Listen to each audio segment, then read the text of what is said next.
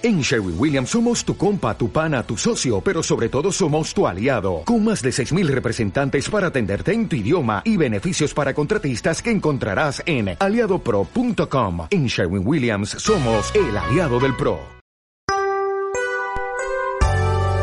Te damos la bienvenida al canal de la Iglesia Metodista Pentecostal de Chile en Rancagua, ministrada por el pastor Mauricio Moreno Cantillana y su esposa, la pastora Norma Zócar Olivares. A través de esta plataforma podrás recibir palabra de Dios de fortaleza y edificación para tu vida.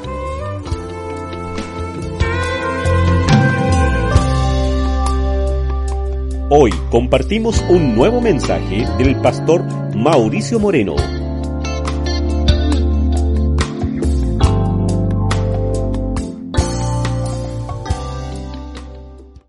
La Biblia nos enseña y nos dice y saca la conclusión en el Nuevo Testamento, uno de los escritores dice que Israel, el pueblo escogido de Dios, se apartó de Dios por la falta de, de conocimiento. Entonces hay que sacarse de la cabecita a alguien que mal predicó que la mucha letra mata. No, la Biblia no mata. La Biblia da vida. La Biblia edifica. La Biblia nos enseña. Y como yo siempre lo he dicho, decimos que somos cristianos. Y la palabra cristiano significa seguidor de Cristo. Entonces mi maestro y su maestro es Cristo. ¿Estamos de acuerdo? Entonces todos los que dijeron amén por lo menos han leído los cuatro evangelios. Porque en los cuatro evangelios está la historia de nuestro maestro. Lo que dijo, lo que hizo y lo que nos enseñó. Si no, perdóneme. Malamente se llama cristiano. Digo, por lo menos. Amén. ¿Ve que echa a perder todo al tiro? Pero es tiempo todavía. Amén. Lea los evangelios. Parta por Marcos. ¿Sabe por qué? Porque fue el primer evangelio que se escribió, el sobrino de Pedro. ¿Ah? Lea Marcos. Continúe con Lucas, porque Lucas hace referencias que en los otros evangelios no, no salen. Siga con Mateo, porque en Mateo está ahí temas que no están en el otro evangelio y que los vivió Mateo. Oye, termine con el gran evangelio de Juan. Él se salta todas las lo preliminar y parte de que Jesucristo es Dios. Amén. Y eso le sirva como introducción, ¿sabe por qué? Porque el mensaje de esta noche, vamos a hablar de una de las características de la mayordomía de un cristiano. Y que Dios toma al apóstol Pablo a través de sus trece cartas lo que es ser un administrador del Espíritu Santo. Y una de las características es el ministerio de la reconciliación. ¿Fuimos reconciliados? ¿O no? Fuimos. No la Biblia dice no teníamos arte ni parte en el reino de Dios. Sin embargo, Jesucristo hace este ministerio de las reconciliaciones. Y nos enseña, en estos versos que hemos leído, nos enseña cómo llegar a ser un cristiano. Amén. Muchos dicen y hablan de que ser un cristiano solo basta bautizarse.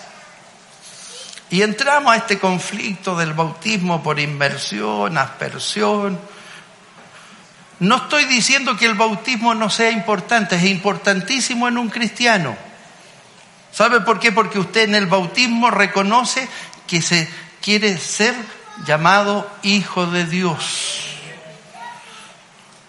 Pero hay un bautismo superior. Amén. Y ese bautismo se llama bautismo del Espíritu Santo. Y en la mañana lo hablamos. ¿Qué dijimos? No nos podemos quedar con las señales. No nos podemos quedar con el conocimiento. ¿Por qué? Porque si no tenemos el bautismo del Espíritu Santo, la corriente de este mundo nos lleva por fuera. Ahí está el ateísmo, están todas las cosas. ¿Sabe por qué? Porque hablar de Dios primero hay que creer en Él. Y a través de la creencia en Él se viene al conocimiento. Y usted conoce a Dios y va a conocer al Señor. El bautismo significa inmersión, meterse adentro, introducirse. Cuando Pedro predica, y lo describe Lucas en Hechos de los Apóstoles, predica por primera vez, ¿no es cierto? Fue un suceso, ¿o no? Si usted se va a Hechos de los Apóstoles, los primeros capítulos dice que Pedro empieza a predicar y predica y muchos se convirtieron. Pero después de eso hay un suceso que describe Lucas donde le preguntan, los que creyeron en Cristo, los que recibieron la palabra le preguntaron, Pedro, ¿qué tenemos que hacer? ¿Y qué responde Pedro? Bautícense. Métanse adentro. El Evangelio es eso, es meterse adentro. Participar de estas cosas espirituales que de repente nos hacen dudar. ¿Sabe por qué? Porque nos falta la seguridad. Predicamos con conocimiento, pero no con espíritu. Predicamos con, con tradición, pero no con espíritu. De repente nos jactamos y decimos, no, si yo llevo 50, 40, 30 años en el Evangelio y nos hemos llenado de conocimiento, nos hemos llenado de experiencia dentro de la iglesia. Pero, ¿cuántos viven dentro de la iglesia? Vienen a la iglesia, pero no pertenecen a la iglesia.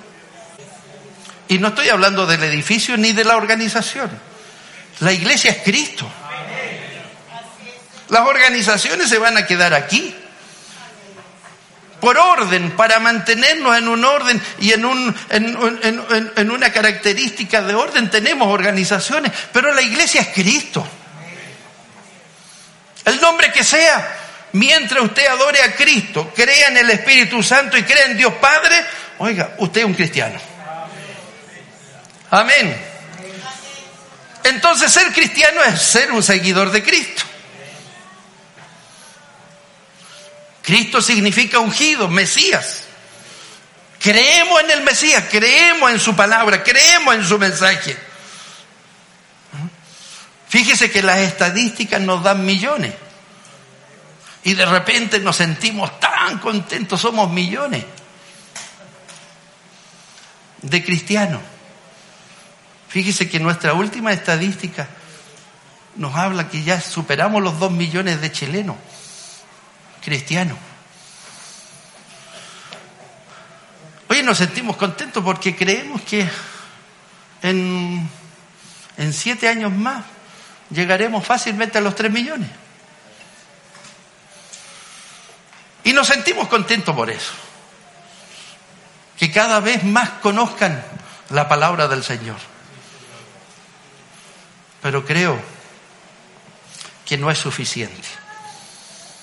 En la mañana, los que estuvieron en la escuela, hablamos de qué? De apostasía. Y de repente confundimos el, el, concepto de apostasía. La apostasía es la falta de fe, la pérdida de fe. Y decimos, y la Biblia nos enseña que la pérdida de fe se va a generar en muchos que están aquí adentro. No los que están allá afuera, los que no están cerca de la iglesia, los que no son cristianos, esos no nunca han tenido fe.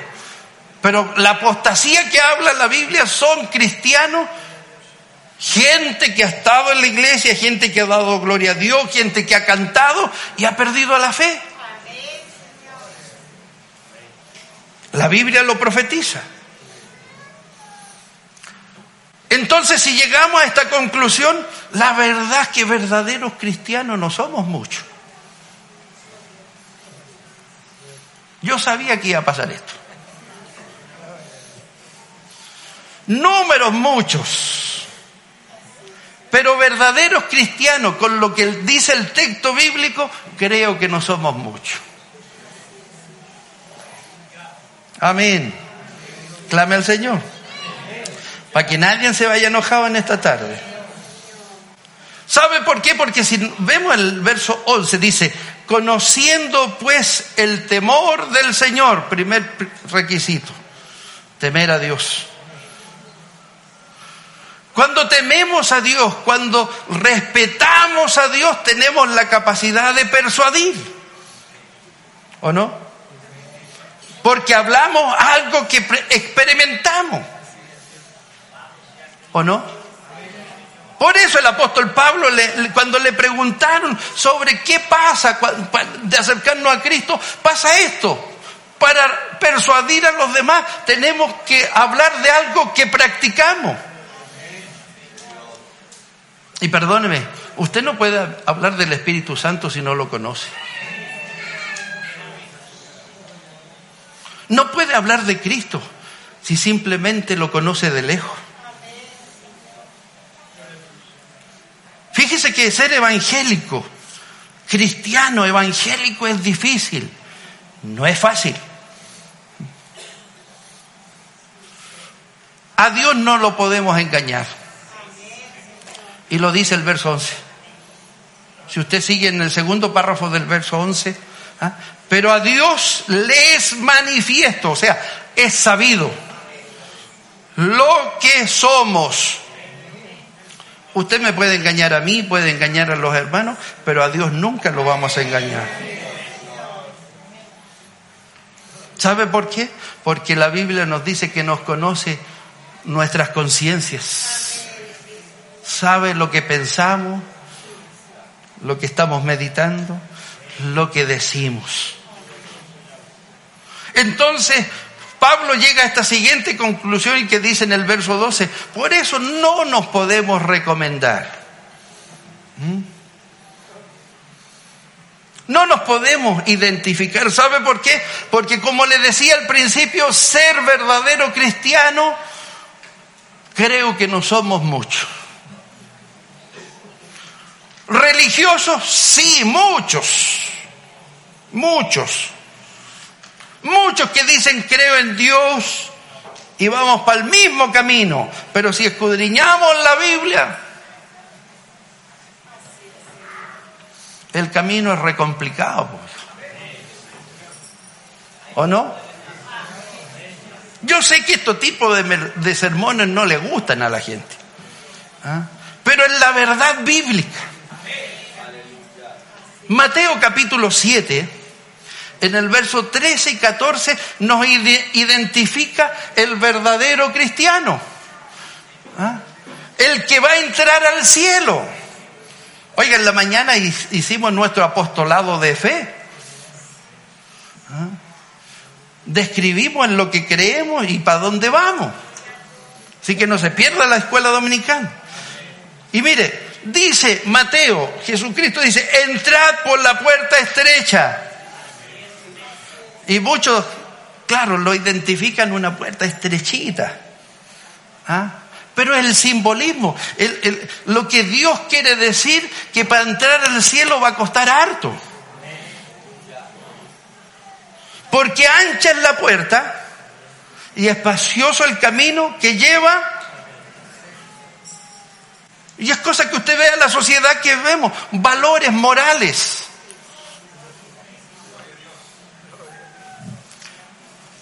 Maldad. Intolerancia. Están manifiestas en los que no creen en Dios. No se equivoque. Dios ama al pecador. Lo que no ama es el pecado. Entrar por la puerta estrecha, porque ancha es la puerta y espacioso el camino que lleva a la perdición, y muchos son los que entran por ella, porque estrecha es la puerta y angosto el camino que lleva a la vida, y pocos son los que, ¿ve que somos pocos?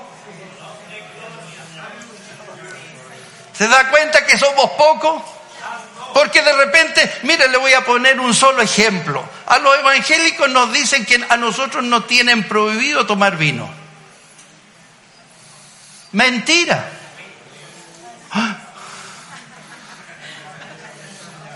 La Biblia no lo dice. Incluso Pablo le dice, por favor no se vaya a tomar una copa de vino ahora. El apóstol Pablo le dice a Timoteo, acuérdate de tomar tu copita de vino. ¿Por qué? Porque Timoteo tenía problemas al estómago. Pero hay que retroceder un poquito atrás y cuando hablamos de mayordomía, Pablo nos da una cátedra de testimonio. Por amor a los demás, por amor al que me está mirando, por amor al que yo le predico la palabra, no lo hago. Pero esa es conciencia mía. Yo me aparto. Por eso la puerta es estrechita. Porque refacilito. Oiga, si a lo mejor a usted una copa de vino no le va a hacer, ni a mí tampoco. Pero ¿qué diría usted si al pastor salud? ¿O no? Se reiría, ¿no? Pero ¿cuántos se escandalizarían? Mi pastor le hace al copete también. ¿Ah? Se da cuenta que, aunque ríase nomás, sí. ¿Sabe por qué? Porque yo lo quiero llevar, inspirado por el Espíritu Santo, que yo no hago cosas por primero, porque temo a Dios. Segundo, quiero entrar por la puerta estrecha. Y eso significa que yo me voy a apartar cosas que me van a dañar a mí y van a dañar al que, a quien yo estoy dando testimonio. Bendito sea el nombre del Señor. Entonces cuando hablamos de verdaderos cristianos, estamos hablando de gente que le obedece al Señor. Gente que le obedece a Dios. Gente que se aparta por amor a los demás. No es un tema ni intelectual ni moral.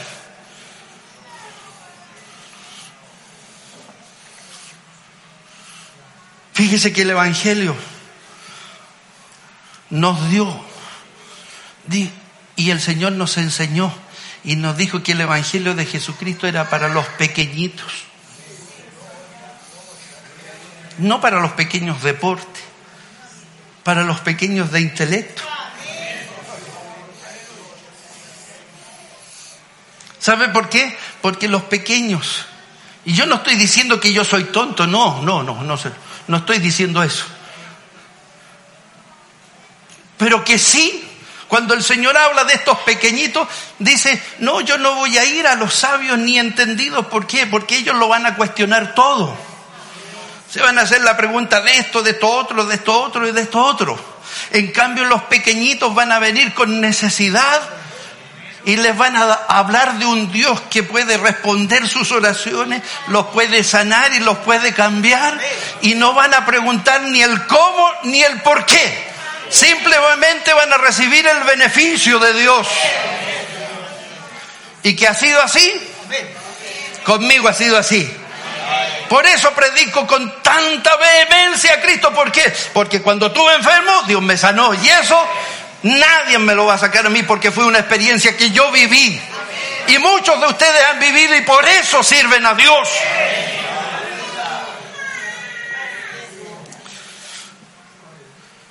Grecia y Roma, los grandes imperios paganos,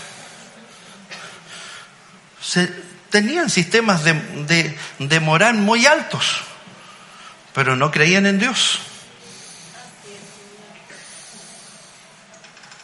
Los judíos hasta el día de hoy se rigen por su ley moral.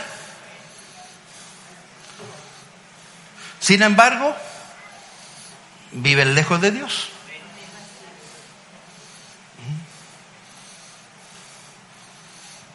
No es por bautismo, en agua. No es por herencia. No. No es por tradición. No es por confirmación. Por eso créame, cuando alguien le diga le voy a poner el Espíritu Santo, oiga, no le crea ni una. El Espíritu Santo va a venir a usted.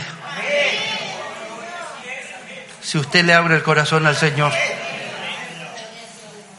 ¿Sabe por qué? Porque esa capacidad no la podemos atribuir a nadie. Está solo en Cristo el Señor. Amén.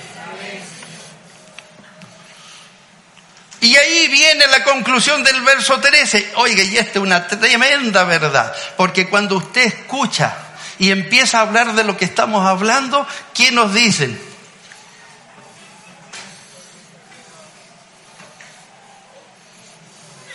Porque si estamos locos,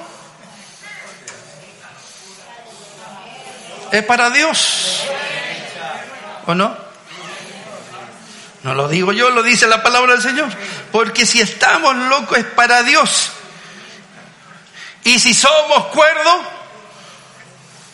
es para usted. ¿A quién se le ocurre pararse y dar gloria a Dios? A un par de locos nomás. ¿Mm? ¿A quién se le ocurre en una alabanza decir aleluya, gloria a Dios? A los que estamos rayados, ¿no? Pero ¿sabe detrás de estos locos, sabe lo que hay? Testimonio.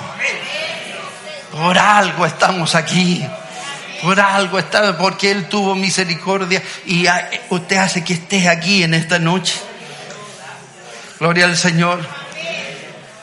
No se trata de un conjunto de, de meros pueblos ¿ah? o de doctrinas. El apóstol Pablo le dice a los romanos y le dice, no es porque se circunciden, no es porque sean de la casta judía. ¿Mm? ¿Sabe por qué? Porque el Evangelio de, Cristo se lleva por dentro,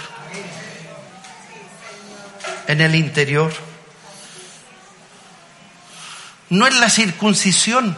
Cuando Pablo discute en el concilio del año 50 y Lucas lo describe, ¿cuál era la discusión entre Pablo y los apóstoles? La gran discusión era el tema de la circuncisión. Acuérdese que la circuncisión física de los niños era el pacto entre Dios y el pueblo de Israel. Pero Jesucristo hizo algo superior. Él nos llamó a la circuncisión del corazón, la psiquiatrización del pecado en el corazón. Y Pablo en Romano lo describe tremendamente. Por favor, lea Romano a partir del capítulo 2, 3 y 4 y usted va a entender lo que es la circuncisión del corazón, lo que es el perdón de pecado. Y hermano querido, entre medio del capítulo 3 nos habla los que nos creemos más capaces que los demás y nos dice, todo aquel que quiere llegar a Cristo sea discípulo y no maestro. Ve que yo veo de repente, bueno, hace años que no lo veo, ¿ah?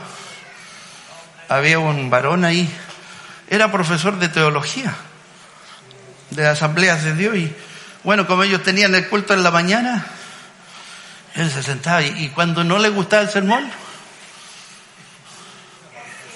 lo conocí tantos años, cuando no le gustaba se, se cruzaba de mano. Pero cuando le, pasaba, le gustaba el sermón, oiga, me pasaba a felicitar. Esta cosa no es de hombres es del Espíritu Santo. Yo sé que hay personas nuevas en esta noche. No es emocional. No es religioso. Vivir a Cristo es mucho más que eso. Porque si estamos locos es para Dios y somos cuerdos es para vosotros. Porque el amor de Cristo nos contriñe.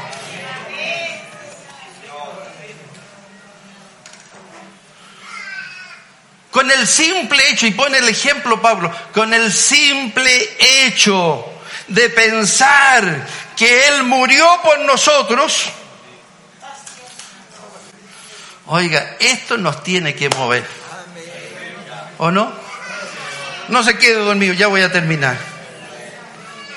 No es emocional ni religioso. Las religiones todos generan cultos como nosotros. Todos generan oraciones como nosotros. ¿Mm? Muchos tienen imágenes y reliquias.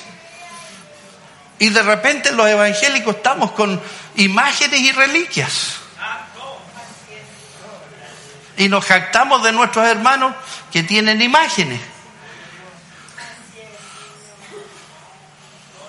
Seguimos, ¿no? Yo siempre lo he dicho. El verdadero cristiano ha tenido todas estas Biblias. Porque las usa. No como uno que me dijo, mire mi pastor, hace 25 años que soy evangélico y esta es la Biblia, estaba nuevecita. O sea, 25 años que todavía no la leía. Pastor tiene la Biblia rayada.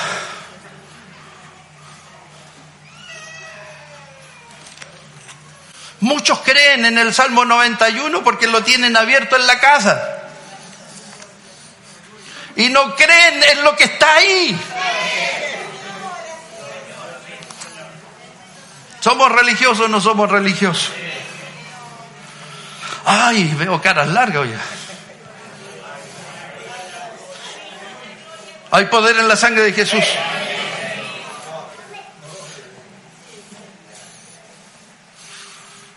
Cornelio. ¿Se acuerda de la historia de Cornelio?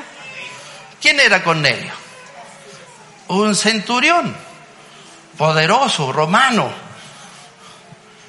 Y la Biblia lo describe como una persona piadosa. ¿O no? Y también temeroso a Dios, pero no era cristiano. ¿O no? Si usted se va al texto de Cornelio, parte el verso diciendo, Cornelio era centurión, un hombre que tenía poder y que era temeroso y piadoso. Pero si sigue más adelante, no tenía Cristo. ¿Cuántos evangélicos están igual?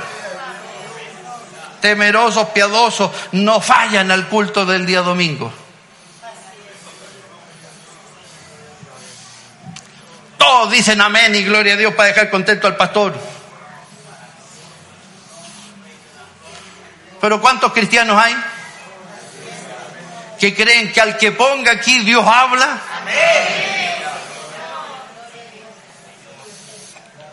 Que Dios le bendiga. ¿Cuándo creyó? Cuando se le predicó y se le presentó a Cristo.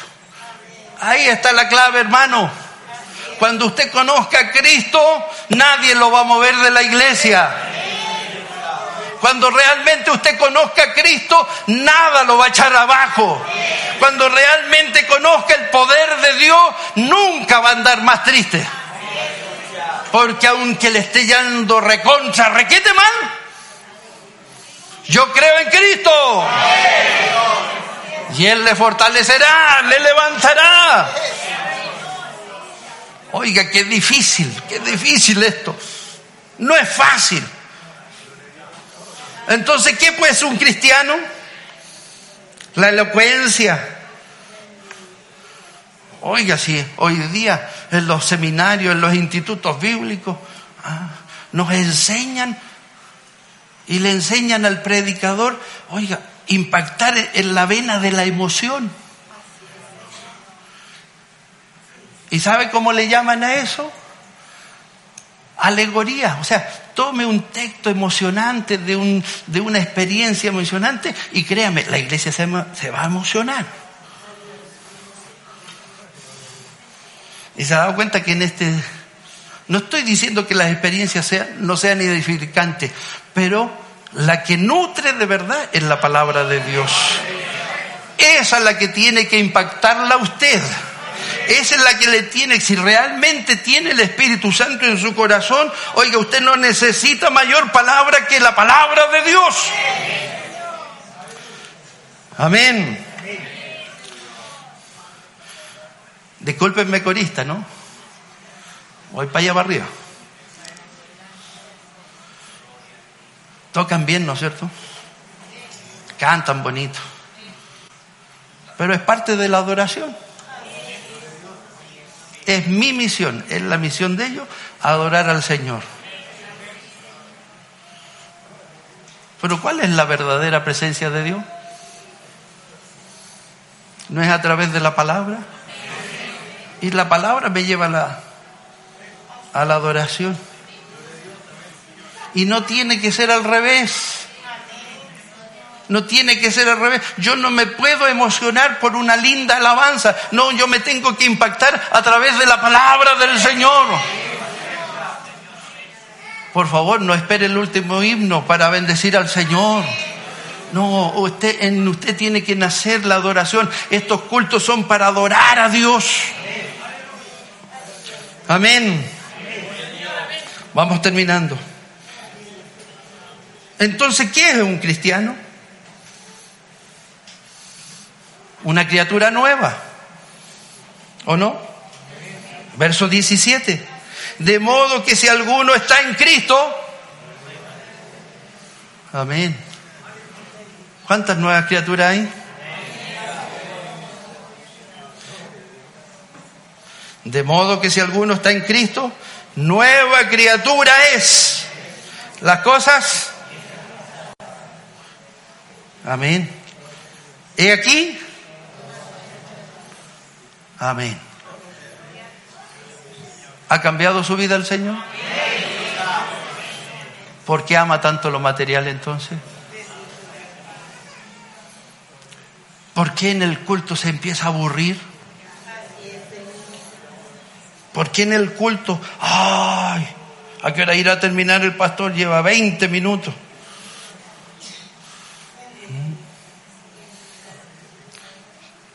¿Han pasado cosas nuevas en usted? ¿Mm? De modo que si alguno está en Cristo, todas son hechas nuevas. Y de aquí no nos podemos jactar de nada. Y todo esto proviene. Amén. ¿Quién? Nos reconcilió. Oiga, yo no tenía participación en el reino ni salvación de Cristo, mas Él nos reconcilió consigo mismo por Cristo y nos dio el ministerio de la reconciliación. Amén. Para que entienda el verso 18, lea el 19, que Dios estaba en Cristo reconciliando consigo al mundo, no tomándole en cuenta a los hombres sus pecados, y nos encargó a nosotros la palabra de la reconciliación. Amén. Y esto llega a la siguiente conclusión. Usted no ha recibido el espíritu del mundo como lo dice Pablo, sino que ha recibido el Espíritu, que proviene de Dios, para que sepamos lo que Dios nos ha concedido. Para que vuestra fe no esté fundada en la sabiduría de los hombres, sino en el poder de Dios. Eso se lo dice Pablo en Primera de Corintios, en el capítulo 2, se lo dice Pablo a los mismos corintios. No proviene de nosotros ni de nuestro conocimiento. La iglesia se tiene que mover por el poder de Dios. El que lo mueve a usted y el que lo tiene aquí es Dios. No es el pastor, no es la organización, no es el conocimiento intelectual ni su profesión. Es por misericordia que Dios lo perdonó y lo hizo una nueva criatura. Y por eso hay que dar gracias a Dios. Porque lo que yo soy Y lo que usted es, se lo debe a Dios. Lo que va a hacer mañana, se lo va a deber a Dios. Y cada día que se levante, se lo va a deber al Señor. Pero para eso hay que ser un verdadero hijo de Dios. ¿Cuántos verdaderos cristianos hay?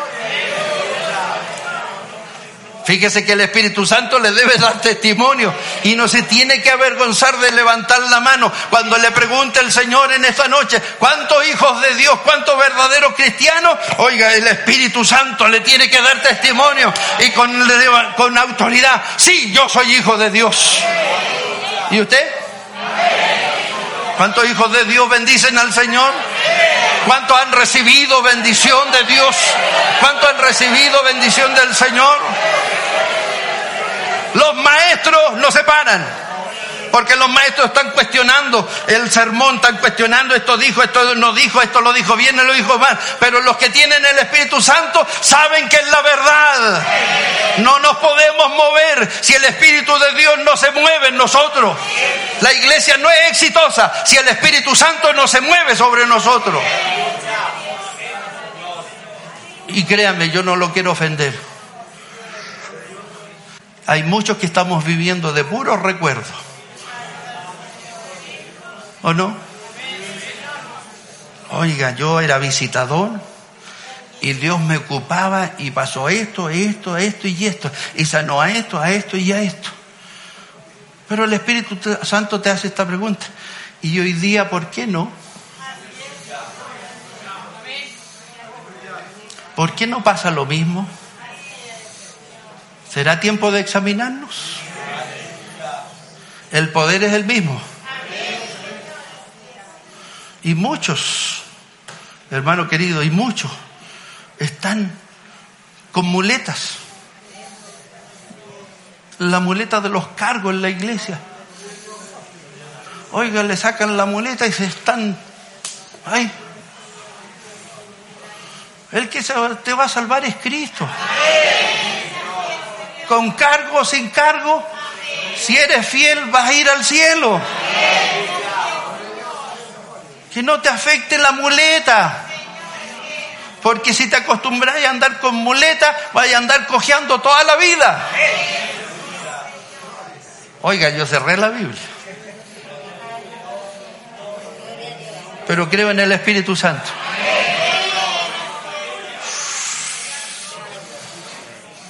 Oiga, ¿cuántos cristianos? Oiga, yo por eso parto orando del primero de octubre porque oro que ninguno tenga muleta.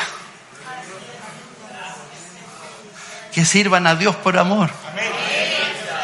¿Sabe por qué? Porque a mí me da pena ver algunos que quedaron descansando, hoy que tienen la cara más larga. Oiga, se me salió. ¿Sabe por qué? Porque le sacamos la muleta. Oiga, el que te tiene que sostener es Cristo el Señor. El que te tiene que bendecir es Cristo. Instalado aquí o sentado allá, te bendice igual Cristo. Sentado aquí o de portero, te bendice igual Cristo. Sentado aquí o allá arriba, si crees en Cristo, Dios te bendice igual. Que Dios te bendiga. ¿Cuántos verdaderos hijos de Dios hay en esta noche?